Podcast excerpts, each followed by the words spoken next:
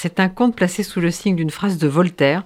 On peut juger des caractères des hommes par leurs entreprises, et c'est un conte sur le modèle de Candide. Je vous lis un petit passage. S'il est un nombre pourtant que votre narrateur célèbre, c'est 184 217, l'inventaire précis, vérifié et revérifié de tous les signes, intervalles compris, employés par Voltaire pour raconter son Candide. Sitôt lu, dès l'âge de 15 ans, je me suis dit qu'un jour, le moment venu, moi aussi, j'écrirais sur l'état du monde un conte exactement de même taille. Et donc, ça fait 184 217 signes. Et c'est un conte cruel qui, en fait, intéresse, doit intéresser tous ceux qui s'intéressent aux médias, euh, notamment à la radio et à l'édition. Mais je ne vais pas tout de suite vous donner la clé. Donc le narrateur, qui est le personnage principal avec l'homme qu'il va décrire, pensait qu'on en avait fini avec les ogres des contes de fées, ceux qui sont là pour avaler les petits-enfants, dévorer les petits-enfants. Mais il a découvert qu'il semblait y avoir un ogre moderne qui dévorait non plus les enfants, mais les entreprises. Ici, dit-il, le souvenir d'une radio jadis indépendante, là les restes d'une maison d'édition légendaire.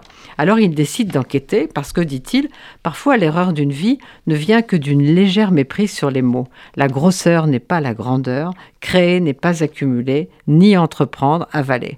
Ça commence en Bretagne, avec un homme qui est l'oncle de l'ogre et qui a été héroïque pendant la Seconde Guerre mondiale et une entreprise de papier pour les cigarettes. Tout part de là, et si on connaît un peu l'histoire de ce pays, on comprend que l'oncle est Gwenaël Bolloré, qui fut membre des commandos Kiefer, et que le, neveu, c'est Vincent Bolloré, qui a fait ce qu'on sait à Canal+, puis à Europe 1 et à CNews, et qui vient en effet d'avaler le groupe Hachette, raison pour laquelle, au lieu de Fayard ou Stock, Eric Orsena publie désormais chez Gallimard. Que vous dire encore? Que le conte est salutaire, qu'il faut le lire, mais qui ne va pas arrêter la course inquiétante de l'ogre.